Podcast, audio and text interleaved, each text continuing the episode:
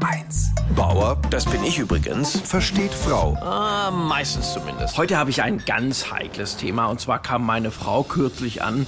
Sag mal, Schatz, was hältst du davon, wenn wir mal zum Notar gehen und unser Erbe regeln? Erst dachte ich, klar, warum nicht? Hat ja jeder was von. Aber dann fiel mir ein, meine Frau ist ja 16 Jahre jünger als ich. Ich meine, vielleicht habe ich zu viele Krimis gelesen, aber seitdem sie das gesagt hat, bilde ich mir ein, dass der Kaffee so komisch schmeckt.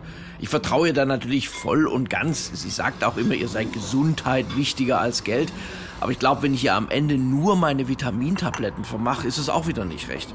Aber sie hat natürlich recht, die Dinge müssen geregelt werden, weil der Notar hat uns dann aufgeklärt. Und zwar ist es so, wenn man kein Testament hat, erbt ja die Hälfte die Frau und die andere Hälfte geht an die Kinder. Ich habe das im Kopf dann mal so überschlagen, wer mich wie oft geärgert hat. Und mein erster Gedanke war, eigentlich ist das eine ziemlich gerechte Verteilung. Nur von meinen Angehörigen fühlt sich damit natürlich jeder benachteiligt.